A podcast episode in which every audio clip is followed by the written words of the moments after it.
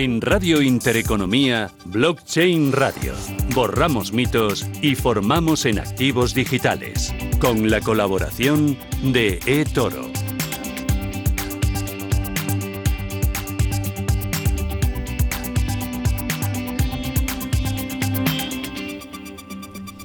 Muy buenas tardes, esto es Blockchain Radio, jueves 7 de abril y vamos ya con la careta de entrada directamente a ver qué temas tenemos hoy aquí en Blockchain Radio. Empezaremos, como siempre, repasando la actualidad. Lo haremos con la gente de Being Crypto, con Daniel Ramírez Escudero. Seguiremos hoy sí, a ver si no nos distraemos, que últimamente quiero hablar de stablecoins, de cuáles son los usos, y al final nos acabamos eh, despistando con estas noticias. Lo haremos con Miguel Caballero de Tutelus. Continuaremos con nuestra dosis más legal, más de regulación, con Joaquín Matinero desde Roca Junyent. Después también tendremos proyectos. Vamos a ver qué está sucediendo desde en, en Rental, toda esa tokenización inmobiliaria. He oído algo de un utility token, que luego le preguntaremos a Eric a ver de qué va toda esta nueva eh, aventura. Vamos a irnos luego hasta Israel, lo haremos con Tali Salomon para ver cuáles son las tendencias dominantes ahora mismo dentro de Toro, esa plataforma, pues qué se está haciendo a nivel de, de los criptoactivos. Vamos a también a pararnos un momentito para hablar con Onis, lo haremos con Álvaro Alcañiz, porque ha sido reconocida pues ya como custodia ¿no? de nueva generación y exchange por parte del, Banco de España, ese registro, lo cual yo creo que es interesante y vamos a ver esos detalles. Y vamos a terminar, hoy sí, viendo que son esos bonos de inversión con riesgo minimizado, que también nos quedamos la semana anterior pues ahí al, borde de, entenderlos, lo haremos con Gabriela Chander de C-Hub, con lo cual, programa completo, no se lo pierdan porque tenemos mucha información a la cual vamos ya a meternos. Información, actualidad, noticias con Bein Crypto.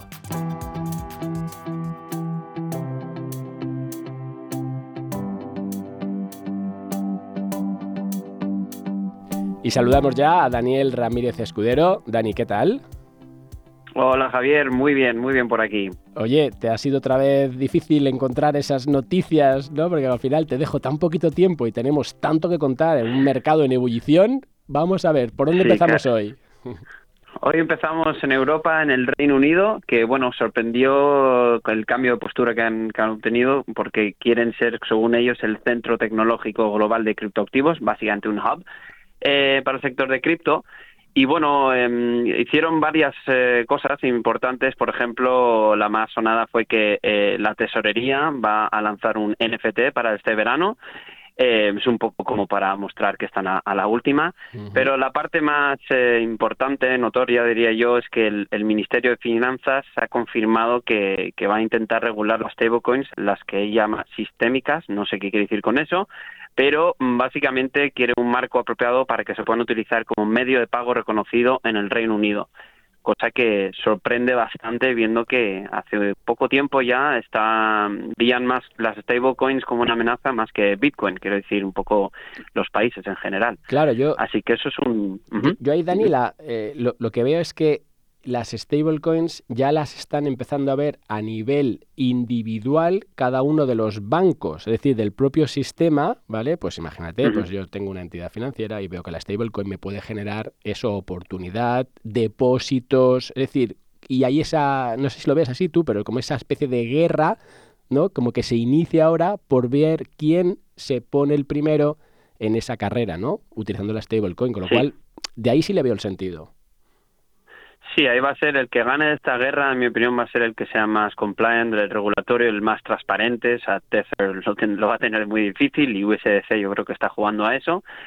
Pero para los gobiernos representa un poco un peligro, porque es un poco, básicamente muy corto, dinero público versus privado, básicamente no tener el control sobre el dinero. Por eso me ha sorprendido a mí personalmente esta noticia. Sí, pero salvo que se haga a nivel individual, ¿sabes? Y con lo cual dentro del sistema, eh, si son esas propias entidades financieras centralizadas, con una stablecoin centralizada y totalmente al final transparente, no sé, como que tenemos ahí otro camino ¿no? de exploración por lo menos.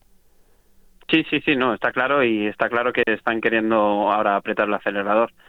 Eh, también a mencionar esto del Reino Unido como eh, con respecto a blockchain, que quieren utilizar la tecnología DLT, la, la de blockchain básicamente, para eh, como un libro de contabilidad para la emisión de bonos del gobierno británico. Eh, eso es un paso bastante grande eh, para, para, la tecnología blockchain y veamos en qué uso exactamente lo van a, lo van a utilizar. Sí, ahí esto también me recuerda un poco lo que es lo que se hizo ya del Banco de Francia con Societe General, por ejemplo, ¿no? que hicieron varias emisiones y, y, sí que están utilizando la tecnología subyacente, es decir, blockchain en este caso, con lo cual yo creo que sí que es interesante para ver todo ese desarrollo, ¿no? Sí, a mí la aplicación de blockchain a nivel público gubernamental y que sean transparentes las contabilidades, no sé, hay, hay, mucho potencial ahí como también para erradicar un poco la corrupción. Pero bueno, esos son muchos temas ahí abiertos. Venga, vamos con la siguiente noticia. Venga, pues eh, Terra eh, ha comprado 230 millones en Bitcoin. Eh, esto parece una gran cantidad. Hace poco eh, compró otros 140, pero pensando el total que pretenden comprar son quieren llegar a 10.000 millones en, en, en, Bitcoin y todo esto es para eh, su próxima stablecoin eh, llamado UST. Y lo que es, es nuevo que, que, que, se, que haya una nueva stablecoin, pues para mucha gente no, pero esta stablecoin es única en el sentido de que no va a utilizar fiat, euros, dólares para como respaldo, sino que va a utilizar Bitcoin, criptoactivos. Claro. Y eso es una cosa bastante nueva en este, en este, en este ecosistema. Sí, y aquí es el uso como colateral, ¿no? Al final es una stablecoin algorítmica y lo que hacen es ponerle como más seguridad si quieres, ¿no? O sea, back by, en este caso, pues Bitcoin, ¿no?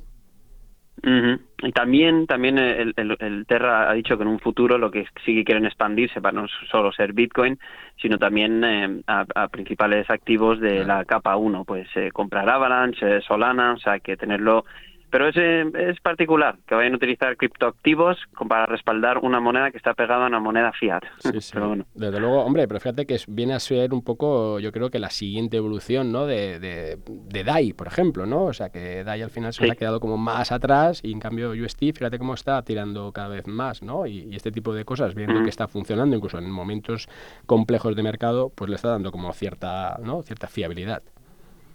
Sí, sí, sí. Y bueno, eh, mismamente esta semana también, como otro ejemplo de Bitcoin como garantía, ya la semana pasada tratamos que MicroStrategy pidió un préstamo utilizando su Bitcoin, su tesorería de Bitcoin como garantía, pues esta semana ha comprado 190 millones en Bitcoin. Así que bueno, ahí, ahí sigue eh, Michael Saylor con su con su aventura. Sí, ahí sí que ya no sé si es eso, una aventura o ya una locura, ¿no? Ahí sí es que se me escapa tanto tanta apuesta, ¿no? Al final se está convirtiendo en, en, una, en un Bitcoin cotizado, ¿no? De forma indirecta, pero bueno.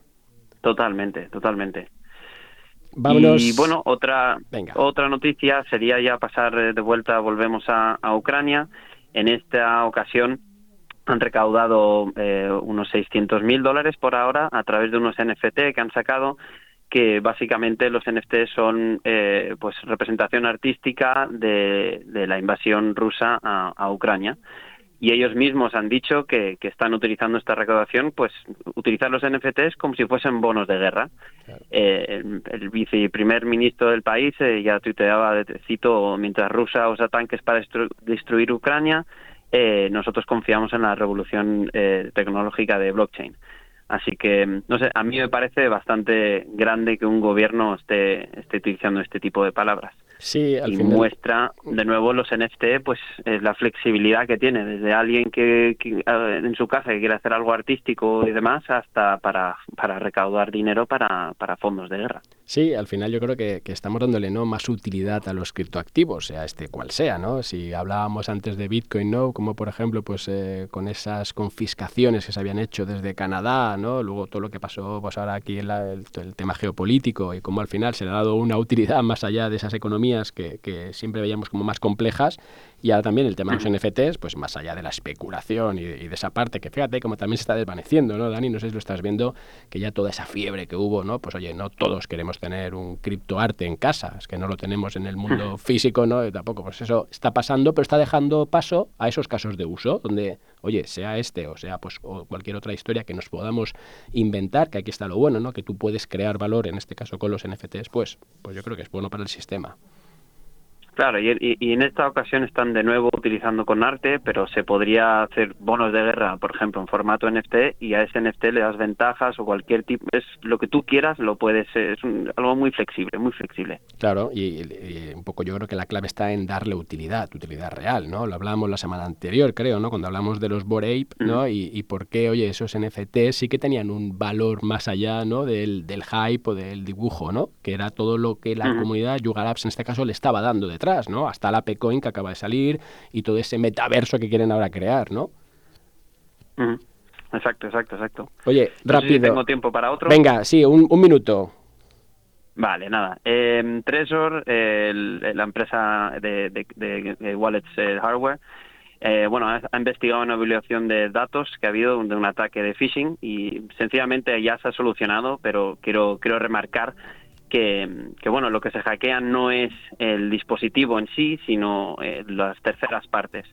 Y básicamente, eh, como consejo, si hay alguna actualización o algo del software, mi consejo es siempre esperar un día o dos por si acaso, por si ese, ese email que haya recibido no es correcto y siempre verificar. Claro, al final pues exacto, hacer bien las cosas y no dejarte ahí por el clic, por el impulso, verificar correctamente todo y así evitar problemas. Daniel Ramírez Escudero, desde Bien Crypto, como siempre, muchas gracias y la semana que viene más y mejor. Un abrazo. Muchísimas gracias, un abrazo. Blockchain Radio Innovación y formación a la vanguardia. Y nos vamos ya a saludar a Miguel Caballero. Miguel, ¿qué tal? Hola Javier, ¿qué tal? Buenas tardes. Oye, voy a aprovecharme porque es el último programa sin Susana, que luego ya al siguiente se me, se me acopla, con lo cual ahí me haces más caso a mí y, y eso pues siempre, oye, es un detalle, ¿eh? O sea que te tengo aquí atrapado. Hoy, es el último programa que no nos peleamos tuyo, ¿no? Exacto, a partir de, buen rollo. La semana que viene ya sabes, ahí a, cuello. Oye, Miguel, eh, quería entrar hoy sí con las stablecoins, ¿vale? Ya hemos visto la taxonomía que tú comentabas, los distintos tipos, ¿no? Pues desde las que estaban, pues, al final respaldadas por fiat, las algorítmicas como USD, DAI. Cuéntanos ahora, eh, ¿para qué sirven una vez que las tenemos ya definidas, las stablecoins. Y, y ahí quiero hacer mm, dos diferenciaciones, en el entorno cripto y fuera del entorno cripto. Estupendo. Estupendo. Pues mira, em, el principal uso que tienen las stablecoins, como bien su naturaleza indica que son estables, es eh, de alguna manera pues eliminar la volatilidad de los productos financieros.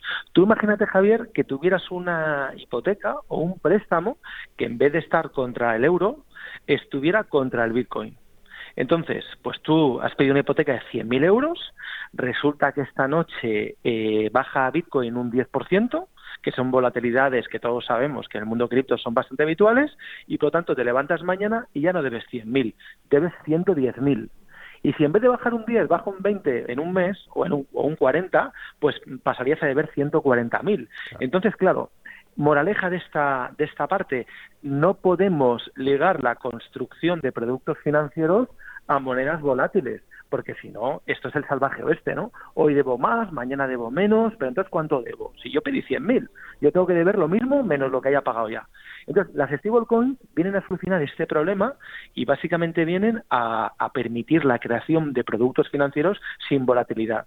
Y por eso son tan importantes, porque al final cualquier producto de lending, cualquier depósito, cualquier préstamo, cualquier tipo de seguro, cualquier producto de los que hemos hablado en este programa a veces de DeFi, pues necesita de esas stablecoins por debajo, pues para, para evitar esa volatilidad y para permitir que el mercado pues pueda crecer sin que a nadie le dé un ataque al corazón. Claro, o sea, eso sería, yo tengo, pues ahora quiero entrar en el entorno cripto assets, ¿no? Como, como inversión o para buscar esas mejores, ¿no? Esas mejores soluciones financieras descentralizadas, pues lo que hago es que lo que mi, mi, mi criptoactivo principal es USDC o me cojo UST y con eso voy haciendo mis depósitos, voy haciendo, ¿no? Pues tomo, tomo prestado, con ese prestado pues sí que ya hago otras historias, pero que digamos que mi base monetaria es la stablecoin. Claro, y fíjate que no solo es en el mundo DeFi, en el mundo CeFi o centralizado también. Si yo me quiero apalancar en Binance, por ejemplo, y quiero y quiero pues apalancarme contra Bitcoin en un 3X, necesito dejar como colateral eh, USDT o USDC. O sea, al final necesitas siempre de esa stablecoin para garantizar, vamos a decirlo así, el acceso a productos financieros centralizados o descentralizados. Exacto. Y, y la segunda pregunta es muy interesante y lo vamos a ver con un caso real eh, de cómo se están utilizando las stablecoins eh, fuera del mundo cripto. Y tenemos un caso de uso bien conocido en el ecosistema Terra, que es el de UST, el de UST, con una empresa coreana eh, que se llama Chai Payments, que lo que ha hecho es sustituir en el, en el, en el mundo de los, de los comercios tradicionales, en las TPVs, vamos a decirlo así, eh, sustituir toda la comunicación con el eh, bueno pues con el sistema fiduciario para transferir los pagos a los comercios, sustituir pues toda esta infraestructura que es la que utilizaríamos en España, imagínate, entre, entre un restaurante y la Caixa o Santander o cualquier banco, ¿vale? Sustituirla por, eh, por, por la infraestructura de Terra, ¿vale? De cripto, utilizando como moneda el, el UST, el UST. Entonces, ¿qué consiguen con esto? Pues fíjate qué interesante. Si yo tengo ahora mismo un restaurante o una tienda de lo que sea y yo tengo una TPV de un banco, el banco me va a transferir el dinero una vez a la semana, una vez cada 15 días, una vez al mes, etcétera, pero nunca en tiempo real. Con esta infraestructura yo voy a recibir el dinero a tiempo real en UST. Entonces, claro, es súper interesante para el comercio el que la empresa haya sustituido la infraestructura tradicional por esta porque le permite cobrar a tiempo real, ¿no? es algo que el ciudadano que no que no sabe de, este negocio no, no, es consciente, pero tú bueno pagas en Zara bueno, eh, quizás no sea un buen ejemplo Zara, ¿no? Por la infraestructura de pagos que tiene, pero cuando tú pagas en la tienda de la esquina, el de la tienda de la esquina el, no ha cobrado, cobrará dentro de unos días, ¿no? Entonces, si sustituimos esa infraestructura por una que me permita cobrar a tiempo real, pues es fantástico. Entonces, es un ejemplo real que está funcionando ya en Asia de cómo utilizar stablecoins fuera del circuito cripto, por decirlo así. Claro. Y oye, Miguel, una, venga, dos últimas preguntas. Primero, ¿por qué se consiguen ahora mismo esos tipos de interés con stablecoins? Porque yo puedo irme tanto a CEFI como DeFi y obtener un 7, un 8, según sea USDC, USDT. ¿Esto de dónde sale esta magia? Muy bien. Bueno, al final es como un producto bancario normal. Quiero decir, eh, el protocolo está bloqueando ese dinero para luego poder jugar con él y poder sacarle más rendimiento. Entonces, eh, bueno, ya lo vimos cuando hablábamos de Tether, de USDT, cuando tú bloqueas dinero fiduciario ¿no? de 100.000 dólares en una cuenta para crear 100.000 USDT, realmente Tether, la empresa que está detrás, está, está jugando con, el, con ese dinero. Jugando es una palabra un poco fea, ¿vale?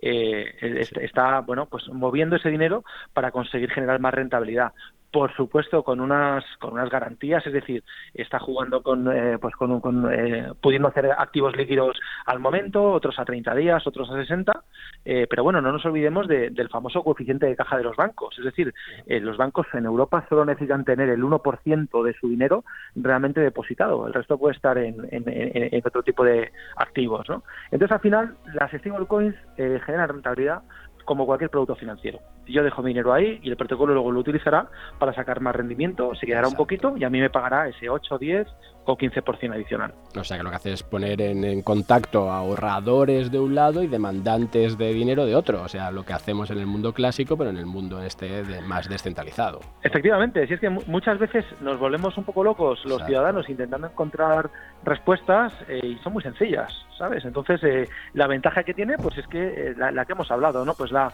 la, liquidez, el tener los assets tokenizados y el, y, el, y el poder entrar y salir cuando quieras sin depender de nadie, ¿no? De una persona que te deje sacar el dinero en una oficina bancaria. Es, para mí es la principal diferencia, que sustituimos, como dice nuestro amigo Íñigo Molero, sustituimos la confianza que hasta ahora hemos depositado en las personas en confianza depositada en matemáticas. Ya no tengo que preguntar a nadie, sino que el propio smart contract me va a dejar desbloquear el dinero cuando yo quiera. Miguel, me dejo otra parte que era la del mundo. Quería entrar en stablecoins y el sistema financiero clásico, porque se está produciendo ahí ahora cierto movimiento, pero te lo dejo para la semana que viene y así entramos en detalles. Miguel Caballero de Tutelus, como siempre, muchas gracias y la semana que viene ya sí, con Susana, y así podemos tú y yo entrar ya en debates. Gracias, Javier. Un, abrazo. En Blockchain Radio, proyectos y aplicaciones. Y saludamos ya a Guillermo Avellán, que es fundador de Defilab. Guillermo, ¿qué tal? Hola, eh, buenos días. Muchas gracias por la invitación. Nada, es que como hablamos hace un año, digo, oye, quiero saber dónde está Guillermo, qué está haciendo en todo ese entorno DeFi. Acabamos de hablar ahora de stablecoins con Miguel Caballero y ahora quiero que me digas tú un poquito, oye, ¿en qué estás? ¿Cómo estás viendo toda esta evolución? ¿Cómo se está cogiendo todo ese proyecto que tenías, ¿no? De formación centrada exclusivamente en DeFi. Con lo cual, dos, tres minutos, pero cuéntame, Guille, ¿en qué estás? Sí, oye, pues nada, pues eh, muy breve. Bueno, pues eh, seguimos con nuestro programa formativo Entender DeFi o DeFi sin morir en el intento. Eh, bueno, en la actualidad estamos en la décima edición y ya hemos abierto, bueno, pues las, inscripciones para la onceava edición.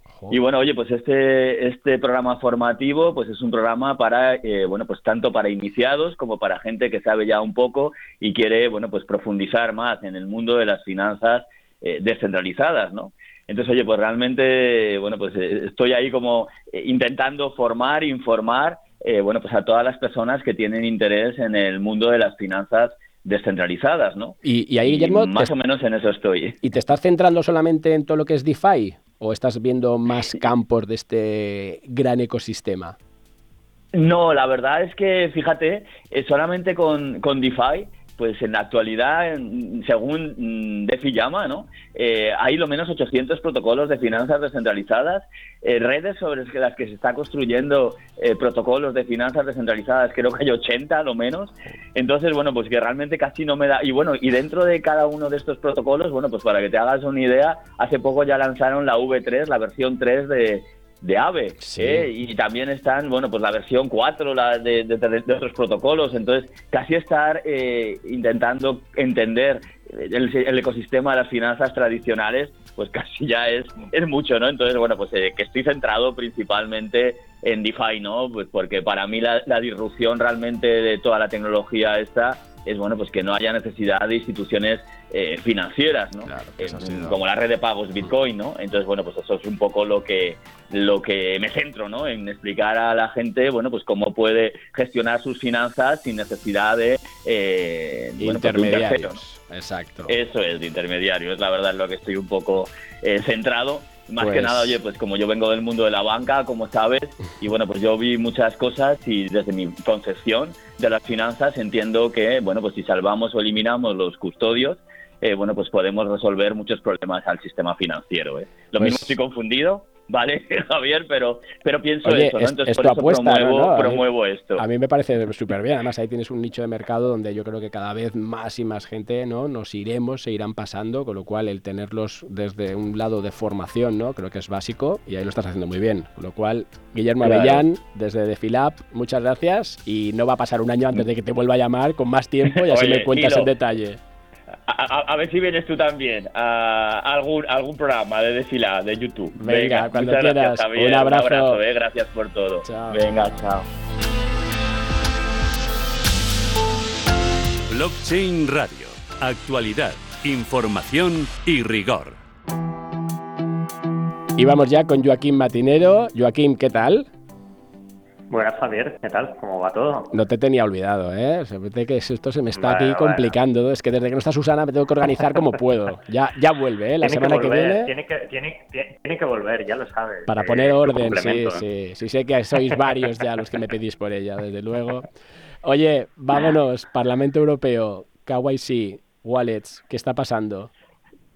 Pues nada, tuvimos la sorpresa el pasado viernes que dentro de las comisiones que hay dentro del Parlamento Europeo, pues que hubo la votación donde que se prevé que en la futura normativa cualquier proveedor de servicios criptos tendrá que informar que cualquier transacción por importe o valor de cotización de criptomonedas superior a 1.000 euros a una host wallet, dijéramos a las wallets frías y aparte pues a otras como también MetaMask, tendrá que eh, hacer todo el tema del KYC. En definitiva, en modo de bromas, como si nuestro banco tendría que informar cada vez que pagamos el alquiler por importe de más de, de 1.000 euros. Es un poco contrario a lo establecido del sector, porque las wallets frías, en este caso, no son clientes, simplemente lo que hacen es redomiciliarlo en otro tipo, en, en otra cuenta, ¿no? como si pasáramos de la Caixa al BBVA pues tendríamos en este caso que volver a hacer un KYC. Eh, es una medida muy dura, el sector la ha recogido con bastante desagrado y quien se está relamiendo los labios ahora mismo pues son las autoridades americanas, donde ven que grandes proyectos, si ya no estaban dudando si trasladarse a Estados Unidos, pues eh, seguramente varios proyectos europeos eh, se lo plantearán. Claro, con lo cual encima podemos tener ese desplazamiento, porque allí van a estar un poco más laxos con toda esta problemática. Sí, porque si al final los criptoactivos, las criptomonedas, eh, no están equiparadas al dinero fiat, al dinero fiduciario, por tanto no, no tienen que tener la misma consideración, o al menos a nivel de blanqueo de capitales, sino que lo consideren como una divisa más y por tanto podríamos pagar nuestros impuestos y demás con criptomoneda y seguramente pues no sería la mejor solución, pero tendríamos otras ventajas. Al final está, se está recibiendo lo peor de cada parte con la excusa de intentar, de intentar paralizar pues cualquier actuación vinculada con el blanqueo de capitales. Sí, sin duda. Oye, otra última pregunta. Eh, hemos visto una campaña de Bitpanda ¿no? Que, está sorprendiendo porque casi es más el, ¿no? el disclaimer que, están haciéndole poner ¿no? con esa eh, regulación de la CNMV o esa, esa circular, mejor dicho. Oye, ¿se consigue el efecto perseguido con esto? Yo creo que un poco, creo que recordar que es a principios del 2000 lo mismo sucedió con, la, con las cafeterías de tabaco, ¿no? que tenía que cubrirse casi la totalidad del, cartón con, un, con una publicidad de que el tabaco era dañino por la salud. Pues aquí nos encontramos lo mismo. La idea de la norma es correcta, pero su forma de aplicación, pues claro, nos deja pues esto, grandes pancartas donde el disclaimer es más que la publicidad. Eh, supongo que aquí tendremos que encontrar eh, un punto medio, ¿no? Para que no sea tan ostentoso. Claro, claro. Con lo cual al final es eh, eso, buscar otra vez el equilibrio. Cuando empezamos a aplicar ¿no? normas, que aquí parece que por todos lados están saliendo, nos pasamos de, ¿no? de, de, andada y hay que volver a algo que sea lógico, ¿no? Porque si no, pues y un poco, y un poco pues eh, entender que sí, que la publicidad tiene que haber un disclaimer y tampoco pues el tema de buscar a quien recorta este disclaimer y únicamente publica la publicidad pues al promotor o al emisor no se le puede castigar, que ya ha sucedido, ¿no? Que se han pedido explicaciones porque terceros han realizado un retweet sin el, disclaimer porque han cortado la imagen. Bueno, tendremos que ir viendo según la práctica eh, dónde estamos, pero sí que la campaña de Bitpanda ha sido realmente sorprendente y sobre todo a nivel europeo se ha hecho muchísimo eco de decir mm, cómo, cómo está pasando esto en España y en cambio en el Reino Unido ya están hablando de ser el nuevo hub de criptomonedas, que las stablecoins ya están reguladas como el dinero fiat. Es mm, divertido como hay un puente aéreo, ¿no? Como pasa en el fútbol entre Madrid y Barcelona, que la crisis va de un lado a otro, pues lo mismo, ¿no? Cuando alguien establece una norma muy severa, aparece otro país de la Unión Europea, o en el caso del Reino Unido, que se ha salido por el Brexit, que se beneficie. Está claro. Yo aquí Matinero de Roca como siempre, muchas gracias y nos oímos la semana que viene. Un abrazo. Hasta luego, un abrazo, chao. Blockchain Radio. Actualidad información y rigor. Y nos vamos hasta Israel a saludar a Tali Salomón. Tali, ¿qué tal? Hola Javi, ¿cómo estás? Tali Salomón, que es directora regional de Toro para España, Portugal y Latam. Y Tali, hoy nos centramos en tendencias de inversión, ¿no? Hemos terminado este primer trimestre. Cuéntame un poco, ¿qué has visto? ¿Cuáles son esas grandes tendencias dentro de Toro? ¿Qué podemos reseñar? Bueno, lo más interesante es que los inversores minoristas están optando ahora más eh, por tokens eh, basados en el blockchain de Ethereum, eh, casos más alternativos. Antes estábamos viendo solo los pioneros eran Bitcoin y Ethereum siempre a la cabeza, aunque todavía están a la cabeza, pero estamos viendo que eh, están interiorizando por nuevas nuevas aplicaciones, digamos. Mm y entre ellos está Quant, eh, Axie de Infinito, Solana, que empezaron a subir en los últimos meses dentro del ranking eh, de lo más eh, elegido por los inversores. Claro, ¿Y, ¿Y, esas razones por qué? ¿Por qué crees que está pasando esto?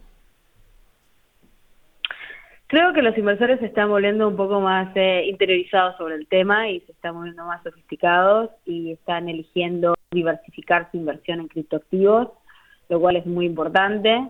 Eh, a nivel global, 8 de cada 10 criptoactivos eh, eh, ascendieron de posición dentro del ranking eh, por fuera de lo que es Bitcoin y Ethereum. Y, creo que, que, simplemente se está viendo una mayor interiorización sobre, sobre el sector, no algo que estábamos esperando hace mucho. Sí, sí, que no. nos volvamos más, eh, aprendamos más. No, no, está claro. Además, eh, oye, diversificar incluso ya dentro de los criptoactivos, si bien es verdad que hace unos años no tenía mucho sentido, que la correlación era perfecta, ahora ya estamos viendo que hay divergencias, ¿no? Pues el caso mismo que decías de Solana, por ejemplo, ¿no? Pues que, o ahora mismo si, si vamos a, a- a Terra, es decir, que están habiendo, ¿no? Están produciendo pues eh, esas eh, descorrelaciones que ayudan pues eso a que los inversores también puedan diversificar. O sea que sin duda interesante. Oye, Tali, una, una nueva pregunta. Eh, yo soy un follower de todo lo que está haciendo Yuga Labs con todo lo que son los Bored Ape, ¿vale? Y eh, he dicho que eso es, es uno de los NFTs que han sido capaces de darle pues cierta utilidad. Oye, lo podemos entender o no, ese club privado, esas ventajas, eh, pueden explotar la propiedad intelectual, ¿vale? Sé que yo compro ese NFT, sí que tengo esa, esa, esa característica, pero ya lo último ha sido el ApeCoin, ¿no? Ha sacado su propio token que luego va a dar, pues eso, paso a, ese metaverso, el más molón, creo yo, que quieren hacer ellos, ¿no? Eh, y veo que Toro la ha incorporado. Cuéntame, ¿por qué? ¿En qué consiste? ¿Y por qué es relevante? Exacto, bueno, primero que nada, como, como sabes, eh, eh, este A-Board, que yo también sigo bastante, lo sigo bastante, eh, es un proyecto eh, sí, como un club privado, por así decirlo, ¿no? Donde los miembros que tienen el APE eh, tienen acceso y hay diferentes eh, APE, cada uno, hay 10.000 APE en NFT y cada uno tiene sus propios rasgos y mm, el lanzamiento del Litecoin es un token para la cultura, el gaming y el comercio en comunidad eh, que poseen y pueden construir. Eh, Apecoin es una organización autónoma descentralizada eh, eh, que pueden eh, votar eh, sobre cómo se gobernará y hay un consejo especial formado por algunos líderes más vanguardistas y veteranos de lo que es la, la Web 3, que los estados ayudan a- al equipo, y el gaming y la tecnología y administran decisiones en comunidad. El, el Apecoin este, representa un momento clave en el ecosistema de las NFT. Sin duda. Y, y es un, un, un activo digital muy innovador. Nada, sin duda, Tali, y además ahí que Estamos estáis... contentos de haberlo adicionado. Yo creo que sí, que al final es estar así a la última, pero también con cosas que, que puedan tener sentido. En este caso, a mí me parece, pues por lo menos para entender ese proyecto, ¿no? Que siempre que intentas hacer desde Toro. Oye, Tali, ¿te queda mucho ya para cogerte esa baja por maternidad o qué? Que es que tú hasta el último día aquí cumpliendo. Exactamente, sí, todavía, nos, todavía no me queda mucho, me quedan cinco semanas, pero pero pero vamos todavía, que si en este mundo nos perdemos eh, unas horas, quedamos eh, desactualizados. ya te digo.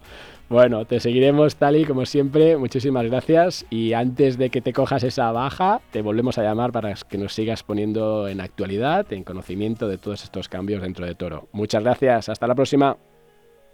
Gracias, Javier, hasta luego. Ideas de inversión en blockchain radio, con la participación de Rental, la plataforma de inmuebles tokenizados. Y vamos a saludar ya a Eric Sánchez, que es el CEO de Rental. Eric, ¿qué tal? Muy buenas, Javier, ¿qué tal? ¿Cómo estáis? Oye, antes estaba, he comentado a la entrada que he oído rumores de un utility token, pero antes de eso, de preguntarte qué hay de cierto, eh, oye, ¿cómo está ese proyecto de la Marina, que era el, como el más grande que hemos venido comentando en las últimas semanas en Valencia? ¿Ya está cubierto? ¿Ya lo cerramos?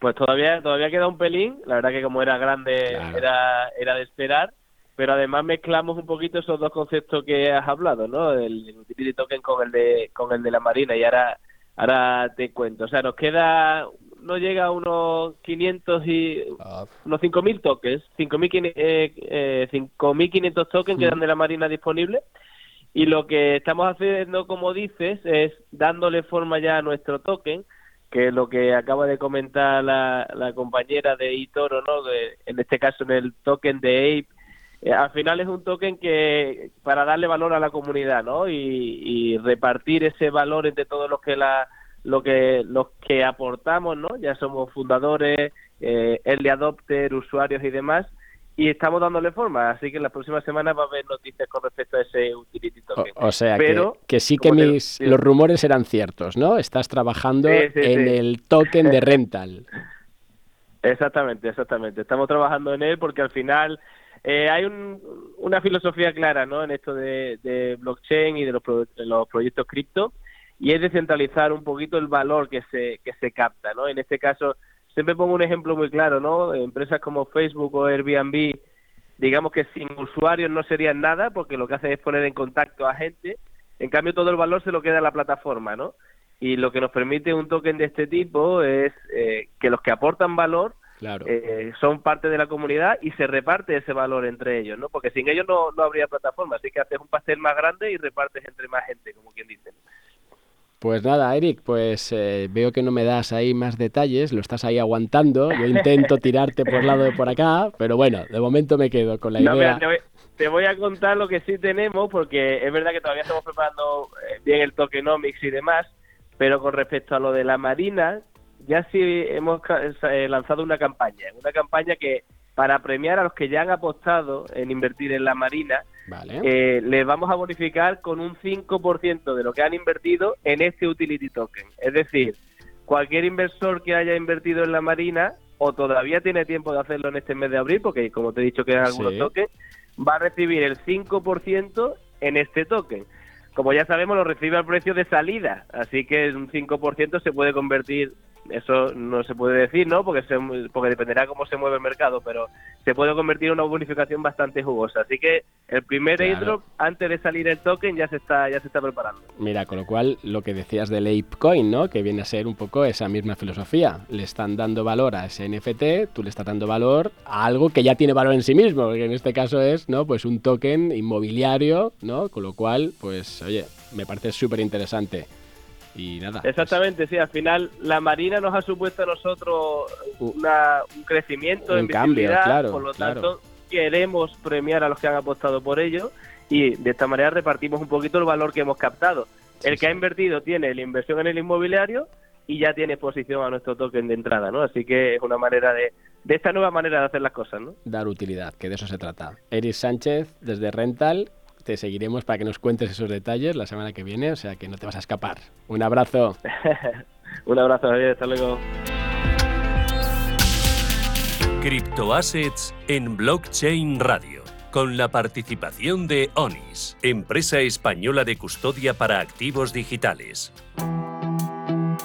La semana pasada intentamos ahí contactar con Onis, lo que pasa es que justo Enrique estaba por ahí perdido en sus vacaciones y, no conseguimos hacerlo, pero hoy lo volvemos a intentar con Álvaro Alcañiz. Álvaro, ¿qué tal?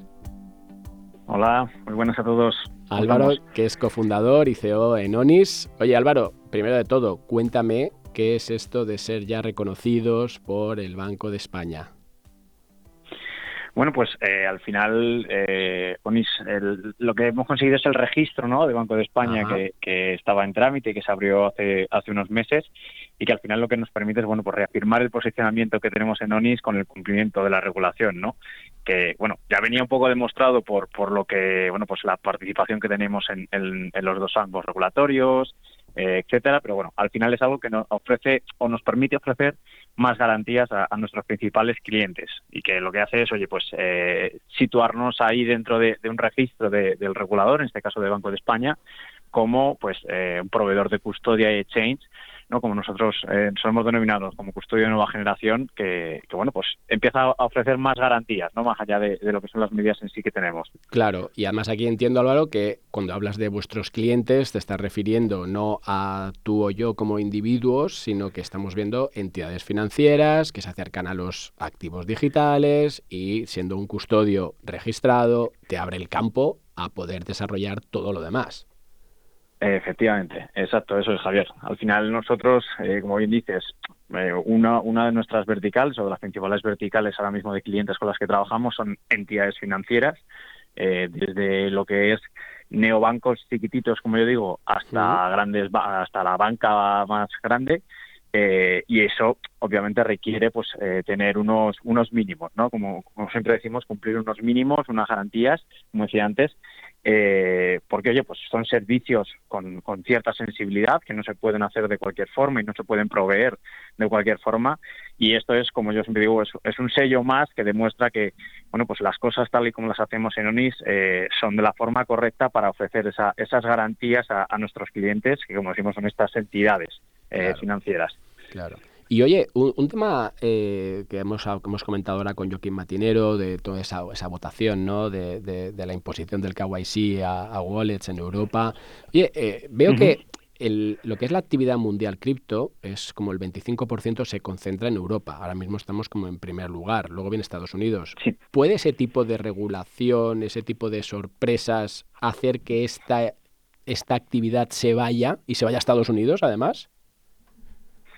Bueno, no necesariamente. Tengamos en cuenta, eh, bueno, lo primero creo que se, o sea, se está diseñando más que para, eh, digamos, asustar o hacer que, que, se marche, todo, como dices, toda esta actividad que se está llevando a cabo aquí, para que se haga de una forma, bueno, pues con unos mínimos, como decíamos antes, de calidad y en unas, eh, dentro, digamos, de unos marcos que están pues controlados y, y, y, que aseguren que las cosas que se hacen se están haciendo bien y que los servicios que se ofrecen se ofrecen con, pues como digo, con unas garantías mínimas, que al final es, es lo que también se busca, ¿no? Eh, y a, al mismo tiempo decir bueno, comentas el caso de Estados Unidos. Estados Unidos, de la misma forma que se está haciendo en Europa, está entrando a regular eh, en algunos casos y para según qué temas, incluso de una forma mucho más estricta y dura eh, de lo que se está llevando aquí a cabo en, en, Europa, con bueno, actualmente con las votaciones, como dices, de, de MICA, ¿no? Sí, en la Comisión Europea. Exacto. Eh, pero, pero por ejemplo, aquí se, se, hace unas semanas, el 14 de marzo me parece que fue el día exacto, eh, se, se, votó eh, negativamente a, al prohibir la, el proof of work, sí. ¿vale? En, en, para MICA, o, de, o, que sea uno de los renglones que lleve MICA. En Estados Unidos hay estados donde eh, está prohibido actualmente el, el, uso de la minería o, la, o el desarrollo de minería eh, y en muchos otros donde se está planteando en las regulaciones que se están haciendo. Quiero decir, o sea, para que veamos una comparativa eh, one to one de Estados Unidos en este caso contra, contra Europa, eh, que bueno, no solo, parece que siempre aquí en casa es donde más, donde más caña nos dan, pero, pero hay otros lados del mundo donde también eh, se está haciendo y donde también se está regulando y de forma, pues muchas veces ya digo, mucho más estricta incluso que aquí. Claro. Oye, una última pregunta antes de irnos. Eh, sacabais en vuestro blog un poco esas tendencias DeFi, ¿no? Pues que se estaban viendo. ¿Cuáles son? Dame ahí unos titulares que estás viendo a nivel de finanzas descentralizadas que se está pues empezando a trabajar en. Sí, pues estamos viendo eh, desde, bueno, a ver, lo principal es ahora mismo lo que, sobre todo lo que nos está llegando son proyectos de muchas, muchos de, de insurance, curiosamente, que es algo que eh, está empezando a despertar o, o, al menos es el feeling que nosotros tenemos por al estar en contacto con, con el ecosistema y con los proyectos que están surgiendo y también eh, proyectos de desarrollo de ingresos pasivos o de sí. bueno de, de, ahorro por decirlo de alguna forma o que generen a través de la rentabilidad pasiva genera un aumento de, de esos ahorros eh, basados 100% en DeFi o sea, apalancándose sobre el yield farming eh, estamos viendo te estoy hablando a lo mejor de que en el último mes nos habrán llegado a lo mejor cuatro proyectos eh, para hablar con, con, diferentes matices, pero con una misma con una misma propuesta de digamos de producto base, que es ese apalancarse, o sea, que la gente aporte fondos, generen un pool eh, y puedan eh, des desarrollar a partir de ahí esos, esos rendimientos, ¿no? Eh, y realmente lo que está haciendo el, el, proyecto o el producto es esos fondos luego apalancarlos sobre diferentes protocolos haciendo deal farming. Claro. O sea, eso es un poco, digamos, las dos, ahora mismo las dos vertientes que eh, lo que nosotros estamos viendo eh, más se están desarrollando a nivel, ya digo, de proyectos. O sea, sí, ya no sí, solo... Sí. O sea, no de a pie, de gente de a pie, como decías tú antes, ¿no? De, de usuario retail, sino de proyectos que están surgiendo donde se más está viendo negocio y que y pues que al final es, eso se, se, denota muchas veces viendo viendo proyectos que surgen en esas verticales eh, últimamente son ahí donde más lo estamos viendo en esas dos tipologías de, de hecho Álvaro eh, estabais en un proyecto no junto con una entidad financiera en ese en el sandbox uh -huh. la segunda no que, que justo era es. un fondo de stablecoins que lo que buscaba era buscar esa rentabilidad no Efectivamente, efectivamente. Ahí estuvimos, que además estuvimos en el programa con vosotros, con, con Junta y Mantia, eh, y eso es, al final lo que tenemos ahora mismo y que, que está en marcha ya en esa, en esa segunda edición del... Eh, eso te iba a decir, ¿cómo, ¿cómo de evolucionado está? ¿Cómo, ¿Cómo lo estáis gestionando? Con el regulador? Pues, la verdad que bastante, está bastante, o sea, está bastante evolucionado. De hecho, estamos ya en el proceso de, lo que es la firma del protocolo, que es el, digamos, el sistema que se va a seguir, eh, pues adecuándolo un poco a también a las exigencias que el regulador, que en nuestro caso ha sido CNMV, quien nos ha, quien nos ha cogido o seleccionado dentro del sandbox, eh, para llevar a cabo. Y, estamos en, ese proceso que estamos, ya te digo, eh, cerca de firmar. En, a lo largo de este mes toca, tocaría cerrarlo y ya empezar con lo que es la, con fuego real, como yo digo, con las pruebas de sobre terreno de eso que se ha planteado, de ese fondo, de esa estructuración que hemos hecho de la location del fondo, de cómo se van a mover todo. O sea que ahí está, está bastante, vamos bastante adelantados, la verdad, va bastante rápido y, lo cual es curioso, porque oye, al final piensas que cuando vas con este tipo de productos al, regulador eh, te van a poner y no, están bastante puestos, eh, saben muy bien además de lo que de lo que hablan muchas veces eh, y eso pues nos facilita bastante en, proyectos como este, como el Sandbox, el, ir, oye, ir rápidos, ir ágiles, que al final es lo que también va la innovación, ¿no? Claro, y aquí recuerdo que ya en el primer Sandbox, ¿no? En la primera parte, eh, se hizo también ya esa prueba con ese fondo de renta 4 a través de Allfans, ¿no? Eh, tokenizado y que ya pues ha sido una realidad, es decir, que, que poquito a poco vamos avanzando. Efectivamente, vamos, como, como siempre decimos nosotros en siempre vamos intentando empujar un poquito más allá la línea eh, y yendo siempre al siguiente paso, ¿no? Tratando de ir siempre al siguiente nivel un poquito, poquito a poco, eh, pero generando esa innovación que, bueno, que se, que se, acaba luego, como bien dices, en el caso del proyecto de, del primer Stampos de Conol Fan 74, de salida real, ¿no? Que salga al mundo real. Pues Álvaro Alcañí desde Onis, como siempre, muchas gracias y seguiremos preguntándote que nos pongas al día de todas estas novedades que mira, oye, me quedo contento porque vamos avanzando, que de eso se trata. Un abrazo. Eh, un abrazo. Chao, Javi. Inversión con impacto en Blockchain Radio. Y los que no dejan de avanzar con nuevos proyectos, en este caso inversión de impacto, son nuestros amigos de Hub. Gabriela, ¿qué tal?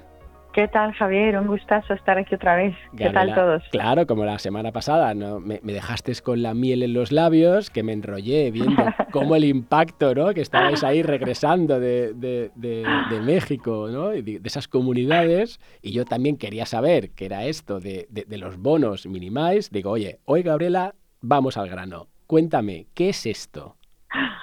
Muy bien, pues la idea de los bonos de riesgo minimizado es ofrecer una alternativa de inversión donde el inversor pueda elegir la duración del préstamo. Porque normalmente tenemos el, ciclo natural, es decir, tú prestas hoy y todos los préstamos de los agricultores pues se van a vencer, se van a pagar cuando ellos levanten la cosecha. Entonces, pues tan lejos como estés de la cosecha es la duración ¿no? del pago. Y entonces ahora vamos a ofrecer la opción de tener tres plazos fijos tres, seis y doce meses, cada uno con una rentabilidad distinta, obviamente incentivando el, el, periodo más largo, ¿no? Entonces, ¿por qué los llamamos bono de riesgo minimizado? Aquí viene la parte super tula tecnológica, porque traen dentro, como si estuvieran insertados, 5 a 1 ETICS para sobrecolateralizar la, la deuda que están en lo que estás invirtiendo, ¿no? 5 a 1 de colateral. Sí, sí, sí, porque esperamos no ejecutarlos. Eso es, claro, en cuanto hay un impago, hay un plazo para compensártelo, se venden los ETIs y tú recibes lo que invertiste más los intereses. Pero si por cualquier razón nosotros nos retrasáramos o lo que sea, plac. Entonces, una vez que se vence el plazo que tenemos para cubrirte el, el impago, entonces se desbloquean los ETICs y esos ETICs son tuyos, 5 a 1. Entonces, es una manera de, de, automatizar, de tener dentro del bono que tú compras la garantía de que sí o sí tú vas a cobrar de que sí o sí te vamos a pagar. Qué producto eso... más bonito, Gabriela, ¿no? O sea, esto me, parece espectacular porque esto es como darle eso, la, la, siguiente vuelta, ya no solamente ya tenía esa, ¿no? Pues ese compromiso de los agricultores, que vimos que con los impagos eran menos del 1%, que encima teníamos el ETIC, pero es que ahora lo estás haciendo aún más fácil. Todo esto está, imagino, dentro de un smart contract, todo automatizado, con lo cual yo no hago nada. Nada, nada. O sea, tú te estás tranquilo porque tú vas a cobrar sí o sí. Y nosotros estamos súper al pendiente, por supuesto, en, en origen, ¿no? Con los agricultores, de que los préstamos sean de calidad y que no haya impagos. Y si hubiera un impago, pues estamos también súper listos de ver que el programa se ejecute y todo salga bien, porque si no, te quedarías con los con los con cinco los, claro, claro. Pero, pero así es una manera de escalarlo, de también ofrecerlo dentro de otros protocolos de delegación de crédito, donde a lo mejor la gente ni está tan enterada de lo que hacemos en Etihad, pero pueden ver sobre todo los, los eh, como lo dicen, granjeros digitales, ¿no? los deal farmers y toda esta gente que no necesariamente sigue el proyecto, pero puede ver que este bono está autoasegurado, ¿no? que tiene dentro, digamos, el, el, el canal para acceder a los tokens que le corresponderían en caso de, un impagado. Claro. Esto más lo que te comentaba, ¿no? La, la variación en el tiempo. Claro, eh, justo de eso te quería ahora preguntar. Eh, siempre los proyectos que estábamos viendo dentro de CIJA, pues más o menos eran a 10, 12 meses, ¿no? ¿Por qué ahora puedes ir hasta 3 o 6 meses? ¿Qué cambia detrás? Porque ahora, en lugar de invertir directamente en el préstamo del agricultor, en el proyecto que está publicado en la plataforma, tienes la opción de invertir en un pool de lending. Entonces, al invertir en el pool, tú puedes decidir que solo prestas tres meses o solo seis, o estás seguro que puedes estar los 12 meses y tener la rentabilidad completa. Porque en otras ocasiones, si el, lo que te digo, si la cosecha está ya a cinco meses y tú inviertes en ese momento, pues solo vas a tener rentabilidad cinco meses, ¿no? Con grandes lenders te ofrecemos la opción anual y ahora con los bonos tokenizados, con los bonos de riesgo minimizado, tienes tres opciones, tres, seis y doce meses.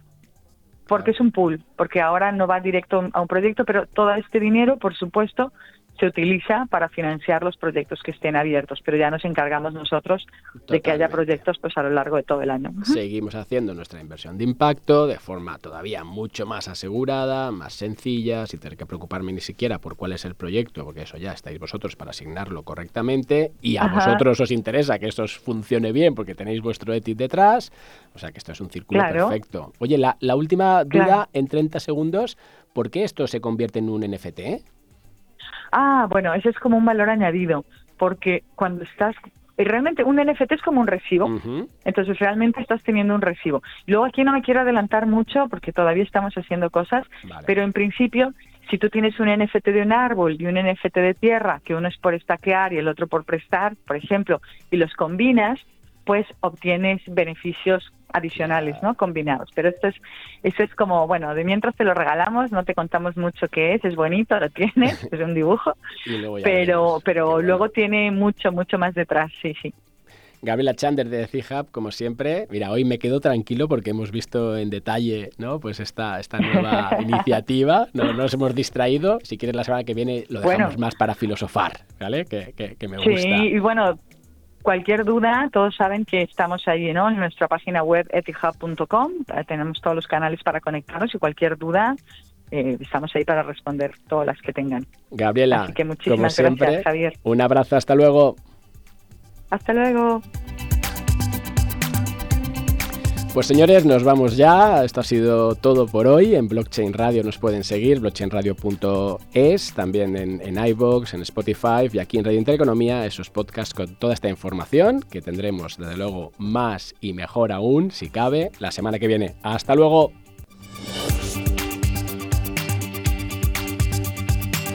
La inversión en criptoactivos no está regulada. Puede no ser adecuada para inversores minoristas y perderse la totalidad del importe invertido.